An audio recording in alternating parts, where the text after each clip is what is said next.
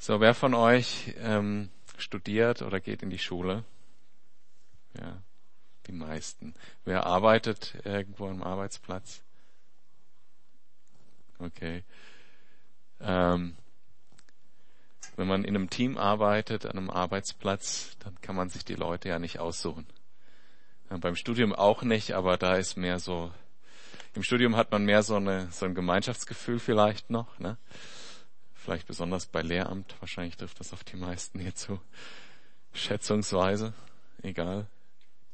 Jedenfalls, ähm, am Arbeitsplatz kann es schon mal vorkommen, dass man der Situation ausgesetzt ist, dass es Leute gibt, die einen nicht ähm, ausstehen können und die einen beleidigen, die einen hintergehen, die Intrigen gegen einen ausführen, gibt's gar nicht so selten. Und wenn du dich mal in so diese Situation reinversetzen willst, jemanden, der das mit dir getan hat, der dich betrogen hat, der ähm, vielleicht dir was geklaut hat, der dich beleidigt hat,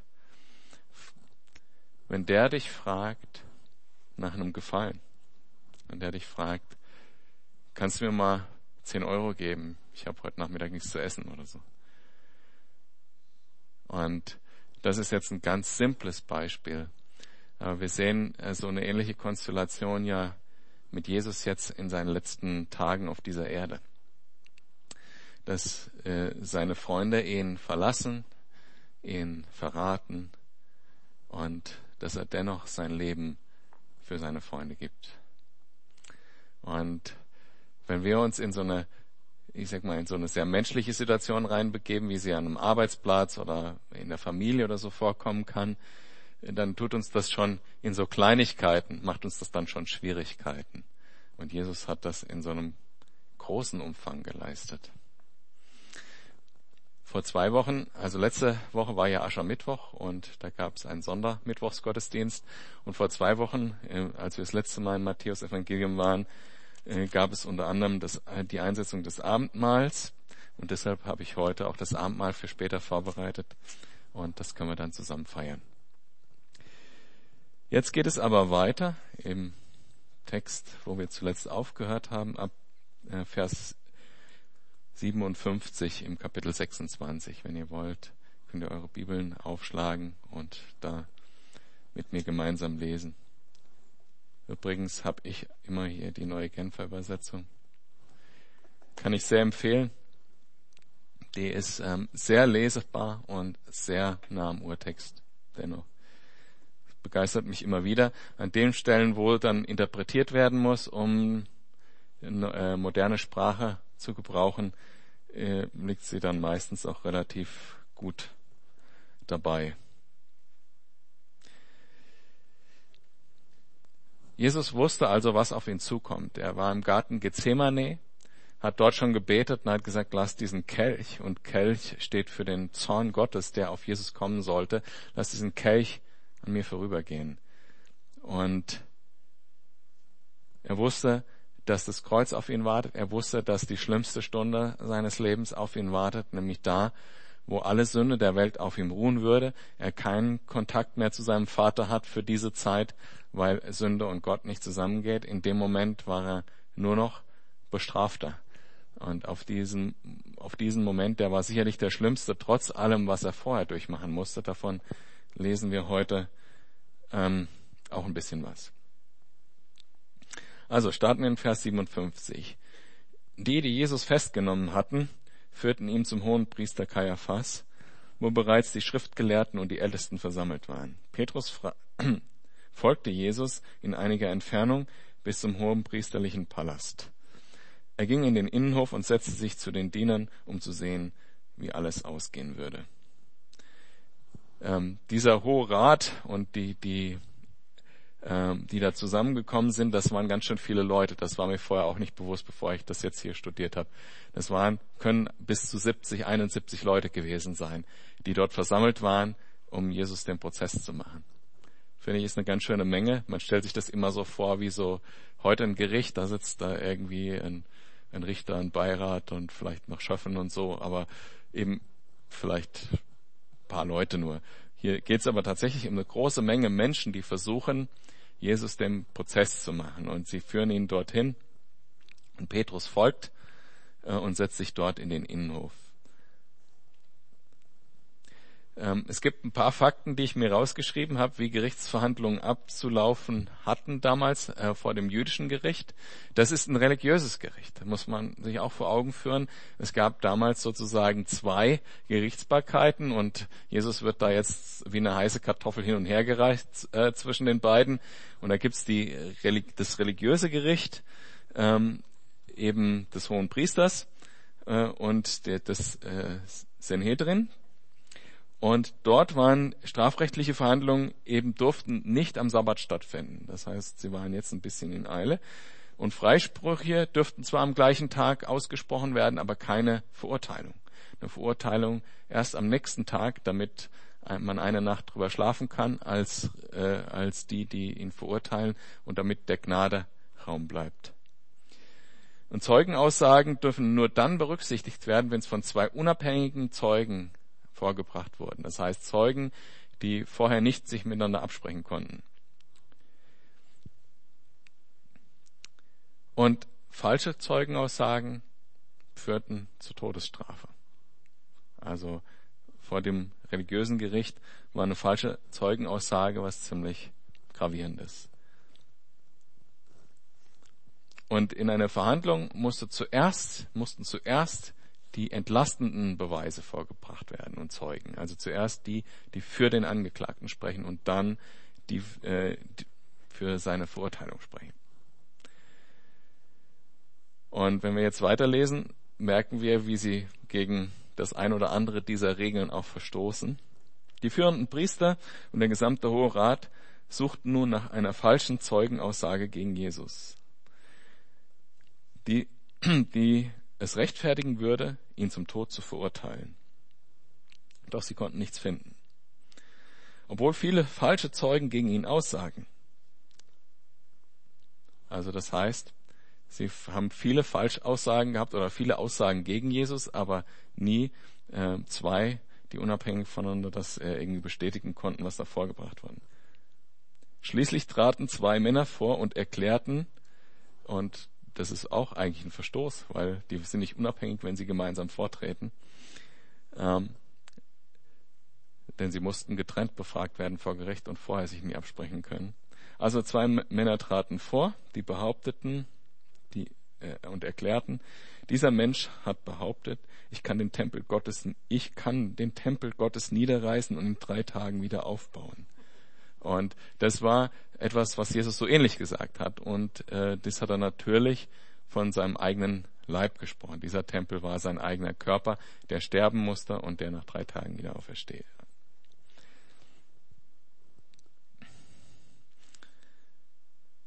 Dieser Mensch, okay, der Hohepriester erhob sich und fragte Jesus, hast du darauf nichts zu sagen? Wie stellst du dich zu dem, was die Leute gegen dich vorbringen?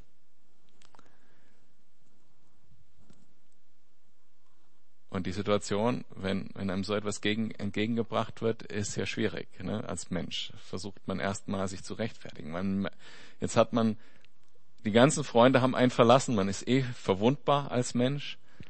Und dann werden einem lauter Lügen präsentiert vor Gericht. Was macht man da? Jeder normale Mensch würde sich verteidigen oder vielleicht sogar ausrasten ähm, oder sich geeignete geeignete Beschimpfung für das Gericht überlegen.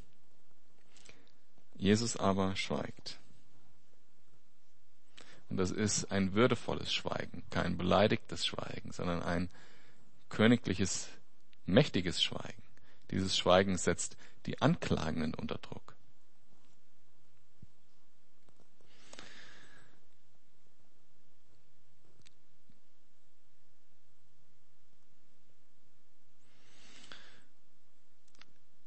Aber Jesus schwieg. Da sagte der hohe Priester zu ihm, ich nehme dich vor dem lebendigen Gott unter Eid. Sag uns, bist du der Messias, der Sohn Gottes? Und Jesus sagt nicht einfach, ja, ich bin der Messias, sondern er sagt es auf eine Art und Weise, wie man ihn eigentlich noch nicht mal dafür verurteilen könnte. Nämlich er sagt, du selbst hast es ausgesprochen. Aber im im Endeffekt sagt er, ja, ich bin es.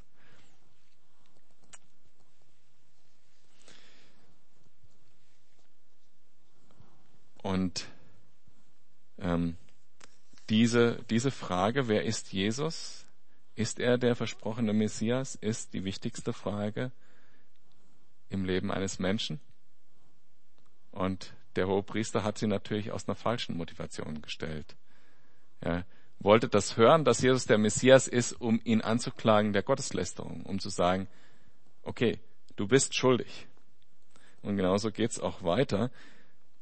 Und Jesus bestätigt das nochmal, aber auch durch eine allgemeine Aussage, wo er nicht explizit sagt, ich bin Gott, sondern er sagt, und ich sage euch, von jetzt an werdet ihr den Menschensohn an, der Seite des, Entschuldigung, nochmal von vorne. Und ich sage euch, von jetzt an werdet ihr den Menschensohn an der rechten Seite des Allmächtigen sitzen sehen und ihr werdet sehen, wie er auf den Wolken des Himmels kommt. Und der Titel Menschensohn, er ist gleichbedeutend wie wenn er sagen würde, ich bin der Messias. Menschensohn ist ein Titel aus dem Prophet Daniel, der über den Messias spricht. Und es ist auch der Titel, den sich Jesus, wenn er über sich selber gesprochen hat, gewählt hat. Der Menschensohn. Und jeder wusste natürlich, dass er damit sich selber meint, aber er hat es ja nicht explizit gesagt. Er setzt also weiterhin eigentlich den Hohen Rat unter Druck, ihn zu Unrecht zu verurteilen. Da zerriss der hohe Priester vor Empörung sein Gewand und rief, das ist Gottes Lästerung. Wozu brauchen wir noch weitere Zeugen? Ihr habt es ja selbst gehört, wie er Gott gelästert hat. Was ist eure Meinung? Er muss sterben, antworteten sie.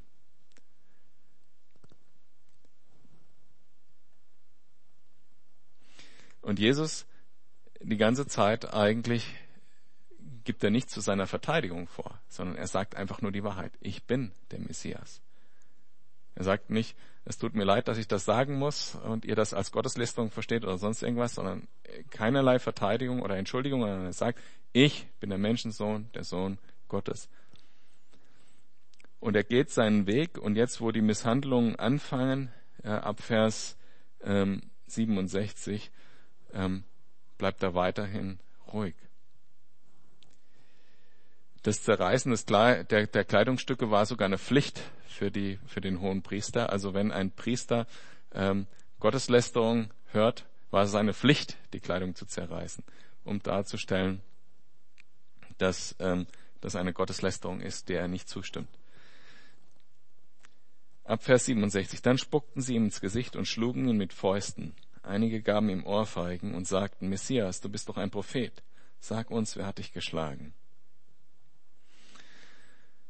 Und Jesus ganze Verhalten in diesem Abschnitt ist eine Erfüllung von Prophetie aus Jesaja 53. Da heißt es ab Vers 6, wir alle gingen in die Irre wie Schafe, wir alle. Jeder wandte sich auf seinen Weg. Aber der Herr warf unsere Schuld auf ihn. Er wurde misshandelt, aber er beugte sich und tat seinen Mund nicht auf wie ein Lamm, das zur Schlachtbank geführt wird, und wie ein Schaf, das verstummt vor seinem Scherer und seinen Mund nicht auftut. Also ein bewusster Schritt, den Jesus gegangen ist. Er ist bewusst ans Kreuz gegangen, für dich und für mich. Und er ist es bewusst gegangen, ohne Verteidigung, sich zu verteidigen vor Gericht. Und dennoch, im Endeffekt, wird er zu Unrecht verurteilt und sie können nichts an ihm finden. Und weil sie auch da nicht weiterkommen, ähm, müssen sie, sehen wir später, müssen sie später noch zu dem weltlichen Gericht eben zu Pontius Pilatus gehen. Aber Petrus, wenn ihr euch zurückerinnert, vorher hieß es irgendwo, er ging in etwas Entfernung hinterher und setzt sich dort mit auf den Hof, um zu sehen, wie es weitergeht. Und ähm, ich werde jetzt eine neue Tradition anfangen, seit Sonntag die positiven Seiten von Petrus mehr in den Vordergrund zu stellen. Petrus war der Einzige, der mitgegangen ist. Alle anderen waren weg. Der mitgegangen ist. Der geguckt hat, den das interessiert hat, was jetzt passiert. Die anderen sind weggelaufen. Ja, man muss da auch den positiven Aspekt sehen.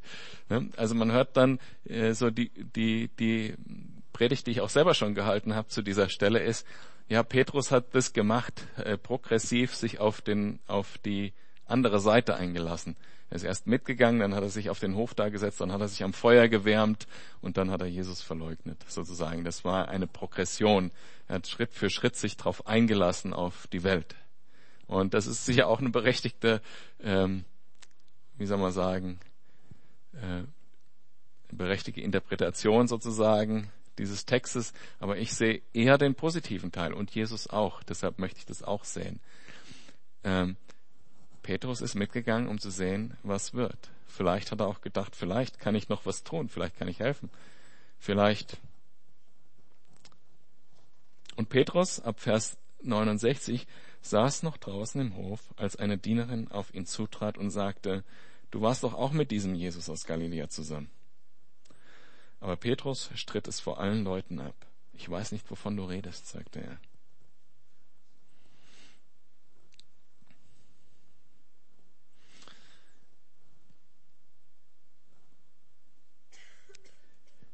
Als er danach zum Eingangstor ging, sah ihn eine andere Dienerin und sagte denen, die dort standen, der war auch mit diesem Jesus von Nazareth zusammen.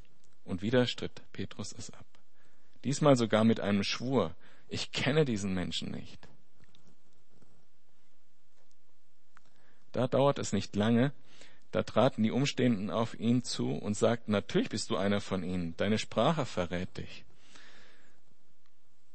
Also äh, er kam ja aus Galiläa und das ist so ähnlich wie wenn sich ein Bayer in Norddeutschland aufhält. Also der Dialekt, der hat ihn verraten als jemand, der aus der Gegend kam.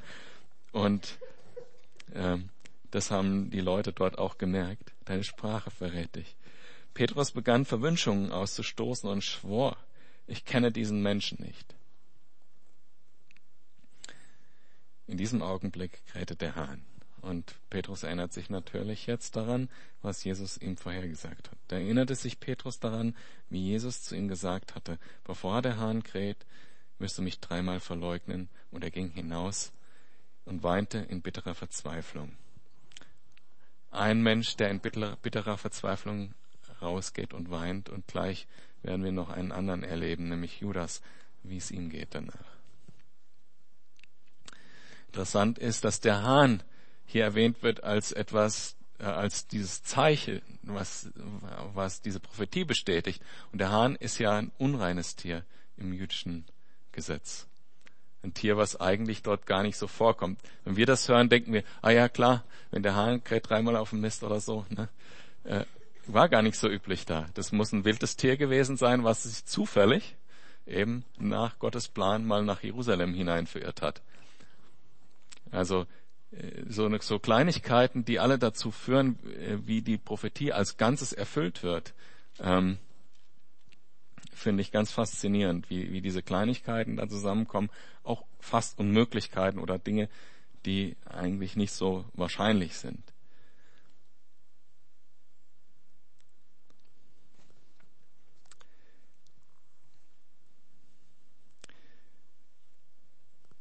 Bei Tagesanbruch fasten alle führenden Priester, äh, fasten alle führenden Priester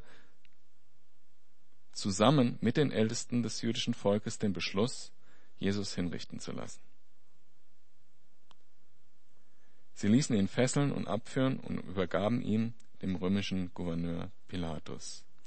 Also, äh, sie fassten den Beschluss, ihn töten zu lassen, wird hier explizit so formuliert, weil sie ihn ja nicht wirklich verurteilen konnten nach dem Gesetz, sondern sie fassten nur den Beschluss, ihn töten zu lassen. Und da sie das selber nicht durften, mussten sie zu Pilatus gehen und ihm dort wieder was Neues vorwerfen, was ihn vor dem weltlichen Gericht verurteilen würde. Denn den Juden wurde äh, ein paar Jahre nach Christi Geburt das Recht entzogen, die Todesstrafe auszuüben.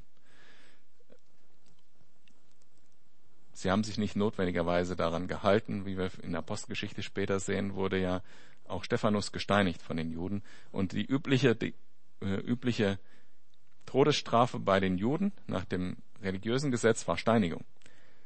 Und wie ihr vielleicht auch wisst, war die Kreuzigung schon als Tod, also äh, im Psalm heißt es, verflucht ist derjenige, der am Holz hängt.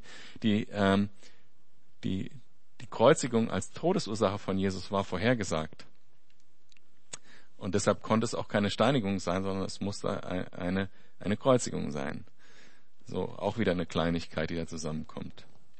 Jedenfalls haben sie sich da in dem Moment dran halten wollen. Mit Pilatus war auch nicht leicht, äh, war auch viel Konflikte zwischen Juden und Pilatus.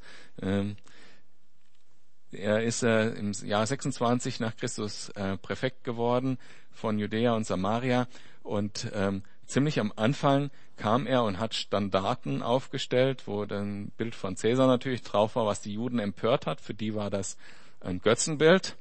Und äh, dann haben sich die Juden dort versammelt, um zu demonstrieren gegen Pilatus, haben gesagt, das wollen wir nicht, dass das in, äh, bei uns aufgestellt wird. Und er hat dann das Militär aufziehen lassen, hat eine Kohorte aufziehen lassen, hat die, die Leute umringt, hat sie praktisch bedroht. Und die Juden waren so äh, halsstarrig, dass sie praktisch lieber sich hätten töten lassen, als diesen Protest aufzugeben. Und da müsste er sich zurückziehen. Und ich denke mal, Pilatus war schon ziemlich, Pontius Pilatus war schon ziemlich angenervt von den Juden. Es war, er hat mehrere solche Aktionen mit den Juden erlebt. Dann hat er sich zurückgezogen ähm, nach Caesarea und sie sind ihm sogar hinterhergezogen, um, um zu demonstrieren gegen diese Geschichte. Und er war, glaube ich, echt genervt und hat äh, das eher als Strafe empfunden, dort als Präfekt eingesetzt worden zu sein. Und ähm, jetzt kommen eben äh, diese Leute und, und wollen, dass da einer verurteilt wird, an dem er selber ja auch nichts Schlimmes finden kann, wie wir gleich sehen. Er hat versucht, da den Frieden zu bewahren mit den Juden und deshalb stand er da selber auch unter Druck und ist genauso wie bei dem Hohen Rat äh, wo eigentlich Jesus derjenige war, der den Hohen Rat unter Druck gesetzt hat. Äh, sie müssen was vorbringen. Genauso ist es jetzt dort auch. Ähm, er steht eigentlich unter Druck zu entscheiden, wer ist jetzt dieser Jesus. Und ähm, im Jahr 36 wurde er abberufen, also er ist nicht gestorben oder sowas, sondern wurde abberufen, musste zurück nach Rom und dort hat er sich auch äh, verantworten müssen für verschiedene äh, äh, Fehlurteile und ähnliches und möglicherweise eben auch für das Urteil gegen Jesus, ähm, wo er Todesurteile, also es heißt allgemein in der Geschichtsschreibung allgemein, dass er Todesurteile ohne Grund ausgesprochen hat. Und äh, Philo von Alexandria, einer der jüdischen Geschichtsschreiber, der schreibt über Pontius Pilatus, dass äh, viele Anklagepunkte zu Recht gegen ihn aufgebracht wurden, nämlich Bestechung, Beleidigung, Raub, Gewalttätigkeit, Zügellosigkeit, wiederholte Hinrichtung ohne juristisches Verfahren, konstante Ausübung von extremer Grausamkeit. Und er war dann zu Zeiten der ersten Christenverfolgung auch in Rom, also nach 64, nach dem Brand Roms. Und ähm, unter Nero, wo die ersten Christen äh, verfolgt wurden war er dort und da heißt es auch in der Geschichtsschreibung, dass er dort war und dass er derjenige war, auf, äh, unter dem Jesus hingerichtet wurde, auf den diese Sekte äh, der Christen zurückführt. Das heißt, ähm, das ist also sowohl aus jüdischer Geschichtsschreibung als auch aus römischer Geschichtsschreibung äh, belegt, allerdings nicht so belegt wie andere Fakten jetzt aus der Bibel. Also da gibt's eben nur diese paar ähm, Wichtigste Quelle ist Tacitus da. Der hat das eben geschrieben, dass unter Pontius Pilatus Christus gekreuzigt wurde. Okay, dann ab Vers 3. Als Judas sah, dass sein Verrat zur Verurteilung Jesus geführt hatte, bereut er seine Tat.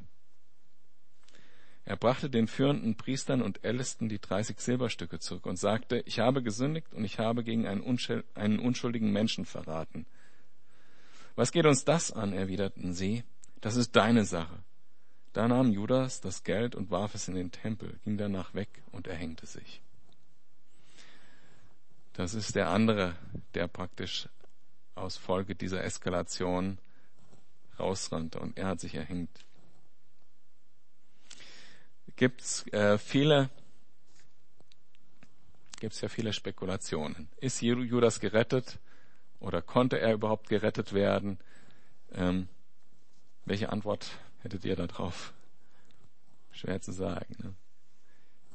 Schwer zu sagen. Also er hat seine Tat bereut, heißt es hier, aber hat er wirklich Jesus um Vergebung gebeten dafür? Die Chance hätte er gehabt, als er ihm den Kuss gegeben hat. Ja. Wo Jesus ihn auch nochmal anspricht mit Freund. Warum verrätst du mich? Da hätte er sie auf jeden Fall gehabt, die Chance. Die Frage ist, hat er sie jetzt da wahrgenommen? Meine Interpretation ist nein, weil er hat sich selber erhängt. Warum hat er das getan? Also entweder er hat es getan, weil er glaubt, selber für seine Schuld sterben zu müssen. Und ihr wisst ja, Jesus ist für unsere Schuld gestorben, nicht wir müssen für unsere Schuld sterben. Er hat diesen Weg gewählt. Das ist mein Grund, warum ich glaube, dass er diese Chance nicht wahrgenommen hat, Vergebung zu erhalten. Und der andere Aspekt, ähm, den ich für mich jetzt ganz persönlich, ne, könnt ihr nur als Argument annehmen und überlegen, wie ihr es selber seht. Ähm, die andere Möglichkeit, entweder er hat geglaubt, dafür selber sterben zu müssen, oder er hat geglaubt, nicht mit der Schuld leben zu können. Und beides ist, glaube ich, wenn man die Vergebung von Jesus angenommen hat, keine, keine echte Variante. Ne? Weil wenn ich in Jesus weiß, dass Jesus für mich gestorben ist, brauche ich nicht selber dafür sterben. Wenn ich weiß, dass Jesus für mich gestorben ist, dass Gott selber sich aufgeopfert hat für meine Schuld, dann kann ich doch erhobenen Hauptes durchs Leben gehen und sagen, okay, alles Vergangenheit. Ja. Auch wenn das extrem krass ist bei Judas, aber wir können wir wissen, dass es so ist und Judas hätte die Möglichkeit gehabt, das von Jesus selber zu hören. Er hätte die Möglichkeit gehabt im Garten Gethsemane, ja? Ja, das spielt keine Rolle. Das spielt keine Rolle. Jesus hat trotzdem ja schon Leuten vergeben und der Judas war auch dabei.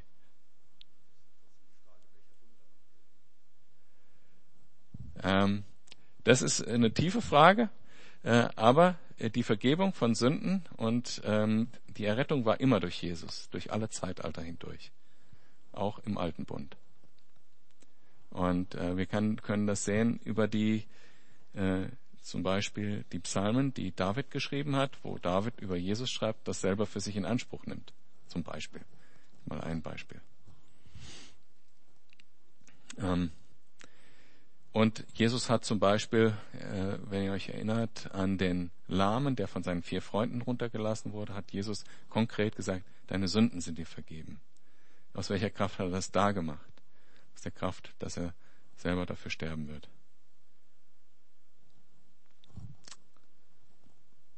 Und Judas war dabei, wie gesagt. Er hat äh, mit Jesus gesprochen beim Verrat selber. Er hätte auch sagen wir mal ganz spekulativ, er hätte die auch die Gelegenheit gehabt, sich dann ähm, im Zug, wo Jesus dann mit dem Kreuz Richtung Golgatha äh, gehen musste, sich hinstellen können und äh, ja, äh, den Kontakt suchen. Er hätte das schon konkret gekonnt. Ne? Er hätte sagen können, es tut mir leid, Entschuldigung.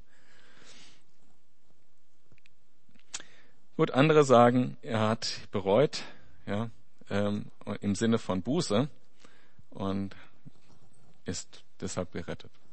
Ich glaube es nicht. Jesus hat äh, kurz vorher auch gesagt, es muss so kommen, aber wehe dem, durch den es kommt. Eigentlich hat Jesus das explizit gesagt. Lass uns mal ein bisschen zu blättern. Ähm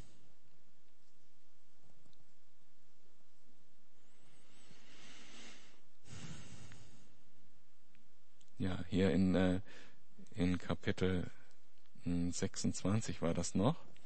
In Vers ab Vers 24, der Menschensohn geht zwar den Weg, der ihm die Schrift vorausgesagt ist, doch wegen dem Menschen, durch den er verraten wird. Für diesen Menschen wäre es besser, er wäre nie geboren worden.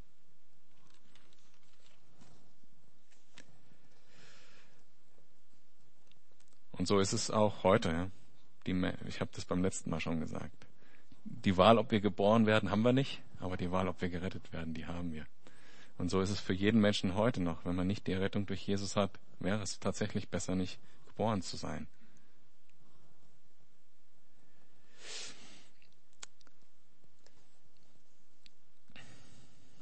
So, wir waren zuletzt Vers 3. Als, hier, als Judas sah, okay, da waren wir schon, nein, ab Vers 6, die führenden Priester nahmen die Silberstücke an sich und sagten, dieses Geld darf nicht in den Tempelschatz gelegt werden, weil Blut daran klebt. Also Blut äh, galt auch als äh, oder führte zur Verunreinigung generell.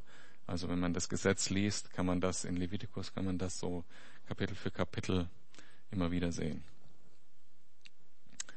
Ähm, Sie berieten über die Sache und kauften von dem Geld den sogenannten Töpferacker als Friedhof für die Fremden. Dieses Stück Land heißt daher heute noch Blutacker. Damals erfüllte sich, was den durch den Propheten Jeremia vorausgesagt worden war. Sie nahmen 30 Silberstücke, den Preis, den die Israeliten für ihn festgesetzt hatten, und kauften davon den Töpferacker, wie mir der Herr befohlen hatte. Äh, diese Prophetie steht äh, allerdings nicht im Buch Jeremia, sondern im Buch Zacharia. Äh, in Kapitel 11, da heißt es, und ich nahm meinen Stab, Huld und zerbrach ihn, um den Bund aufzuheben, den ich mit allen Völkern gemacht hatte.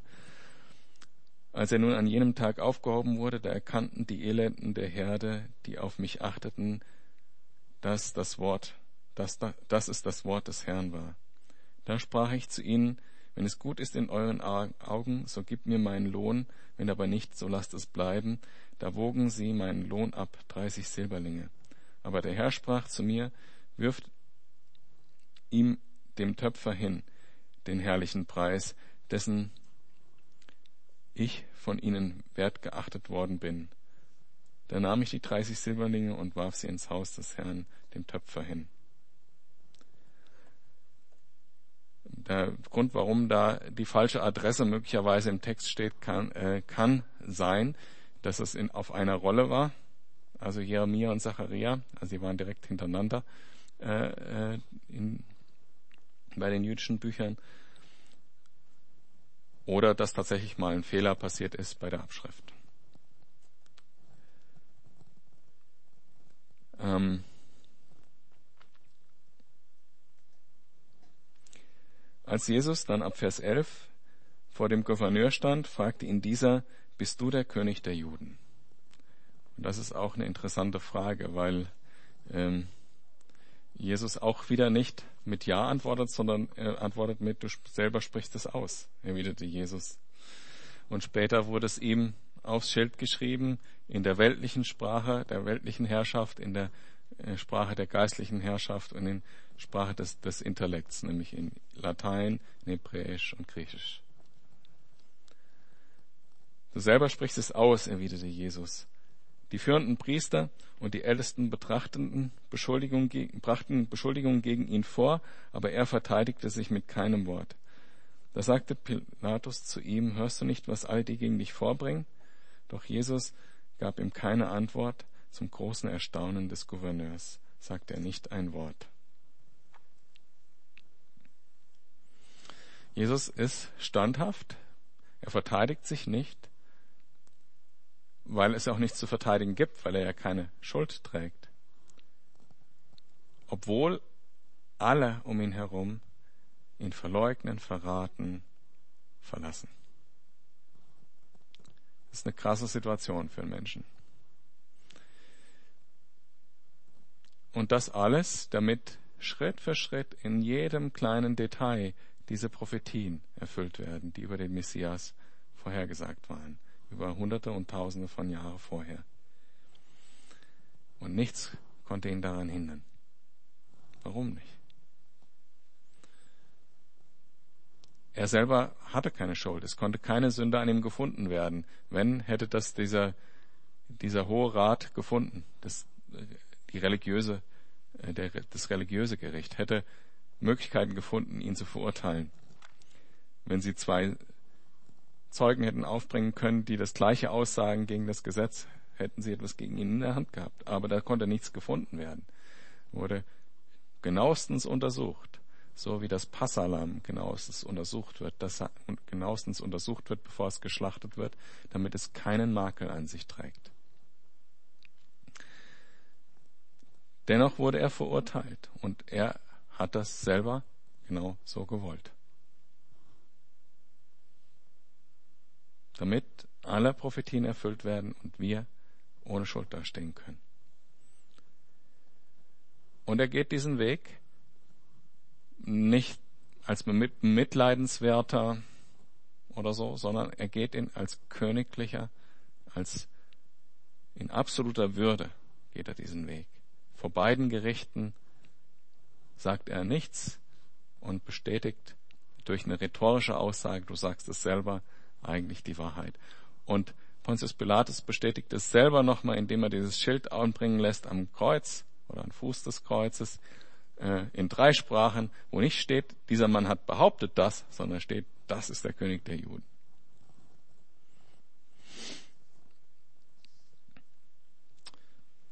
Und Jesus, trotz alledem, was er dadurch leiden muss, spricht Judas mit Freund an, wirft Petrus, wie wir aus Lukas Evangelium wissen, noch einen liebevollen Blick zu und sagt den Jüngern auch, ich werde euch später, wenn das alles passiert ist, wenn ihr mich alle verlassen habt und ich wieder auferstanden bin, euch vorausgehen. Und das hat mich erinnert an einen Vers aus Hebräer in Kapitel 12, Vers 2. Und unseren Blick auf Jesus richten, den Wegbereiter des Glaubens, der uns ans Ziel vorausgegangen ist. Weil Jesus wusste, welche Freude auf ihn wartet, nahm er den Tod am Kreuz auf sich und auch die Schande, die damit verbunden war, konnte ihn nicht abschrecken. Deshalb sitzt er jetzt auf dem Thron im Himmel an Gottes rechter Seite. Aber warum hat er das alles gemacht? Aufgrund der Freude, die vor, die auf ihn wartete. Und die Freude, die bist du und ich. Aufgrund dieser Freude hat er das getan, dass er uns erlösen kann damit. Und für ihn war dieser Preis nicht zu hoch. Es war ein Preis, den er bezahlt hat, aufgrund der Freude, die auf ihn wartete dass wir als Erlöste leben können. So, sind wir heute ein bisschen kürzer gewesen mit der Predigt und ich weiß nicht, könnt ihr noch ein Lied spielen, während wir das Abendmahl austeilen und hier uns vorne zusammenstellen? Ähm, während es Lob